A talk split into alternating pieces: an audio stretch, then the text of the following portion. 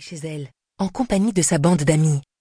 Sam, libraire chez Harrington Sons et excellent contrebassiste. Anton, menuisier et trompettiste hors pair.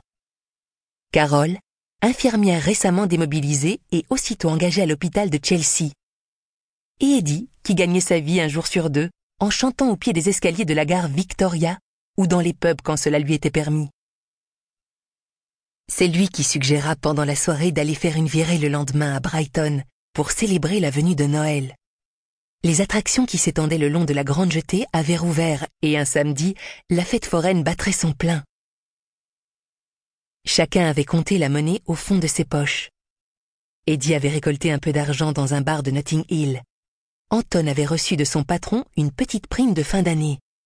Carole n'avait pas un sou, mais elle n'en avait jamais, et ses vieux copains étaient habitués à toujours tout payer pour elle. Sam avait vendu à une cliente américaine une édition originale de La Traversée des Apparences et une seconde édition de Mrs. Dalloway. De quoi toucher en un jour le salaire d'une semaine. Quant à Alice, elle disposait de quelques économies. Elle méritait bien de les dépenser. Elle avait travaillé toute l'année comme une forcenée, et de toute façon, elle aurait trouvé n'importe quelle excuse pour passer un samedi en compagnie de ses amis. Le vin qu'Anton avait apporté avait un goût de bouchon et un arrière-goût de vinaigre. Mais tous en avaient bu suffisamment pour chanter en chœur, un peu plus fort de chanson en chanson, jusqu'à ce que le voisin de palier, Monsieur Daldry, vienne frapper à la porte. Sam, le seul qui eut le courage d'aller ouvrir, promit que le bruit cesserait sur le champ.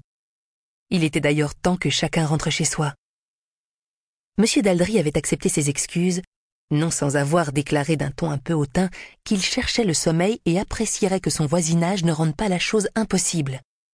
La maison victorienne qu'il partageait n'avait pas vocation à se transformer en club de jazz. Entendre leur conversation à travers les murs était déjà suffisamment désagréable. Puis il était retourné dans son appartement, juste en face. Les amis d'Alice avaient passé manteau, écharpe et bonnet, et l'on s'était donné rendez-vous le lendemain matin à 10 heures à Victoria Station, sur le quai du train de Brighton. Une fois seule, Alice remit un peu d'ordre dans la grande pièce qui, selon le moment de la journée, servait d'atelier, de salle à manger, de salon ou de chambre à coucher. Elle transformait son canapé en lit quand elle se redressa brusquement pour regarder la porte d'entrée. Comment son voisin avait-il eu le toupet de venir interrompre une si belle soirée? Et de quel droit avait-il fait ainsi intrusion chez elle? Elle attrapa le châle qui pendait au porte-manteau, se regarda dans le petit miroir de l'entrée, reposa le châle qui la vieillissait, et alla d'un pas décidé frapper à son tour chez M. Daldry. Main sur les hanches, elle attendit qu'il lui ouvre.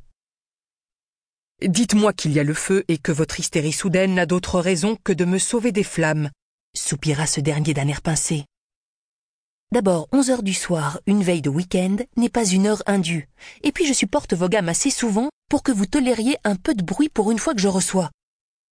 Vous recevez vos bruyants camarades tous les vendredis et vous avez pour regrettable coutume de forcer systématiquement sur la bouteille, ce qui n'est pas sans effet sur mon sommeil. Et pour votre gouverne, je ne possède pas de piano. Les gammes dont vous vous plaignez doivent être l'œuvre d'un autre voisin, peut-être la dame du dessous. Je suis peintre, mademoiselle, et non musicien. La peinture, elle, ne fait pas de bruit. Que cette vieille maison était calme quand j'en étais le seul occupant. Vous peignez? Que peignez-vous exactement, monsieur Daldry? demanda Alice. Des paysages urbains. C'est drôle, je ne vous voyais pas peintre. Je vous imaginais. Vous imaginiez quoi Mademoiselle Pendelbury? Je m'appelle Alice. Vous devriez connaître mon prénom puisqu'aucune de mes conversations ne vous échappe. Je n'y suis pour rien si les murs qui nous séparent ne sont pas épais. Maintenant que nous sommes officiellement présentés, puis-je retourner me coucher ou souhaitez-vous poursuivre cette conversation sur le palier? Alice regarda son voisin quelques instants. Qu'est-ce qui ne tourne pas rond chez vous? demanda-t-elle. Je vous demande pardon? Pourquoi campez-vous ce personnage distant et hostile?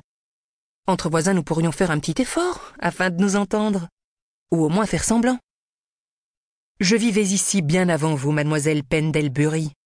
Mais depuis que vous êtes installée dans cet appartement, que j'espérais récupérer, ma vie est pour le moins perturbée et ma tranquillité n'est plus qu'un lointain souvenir.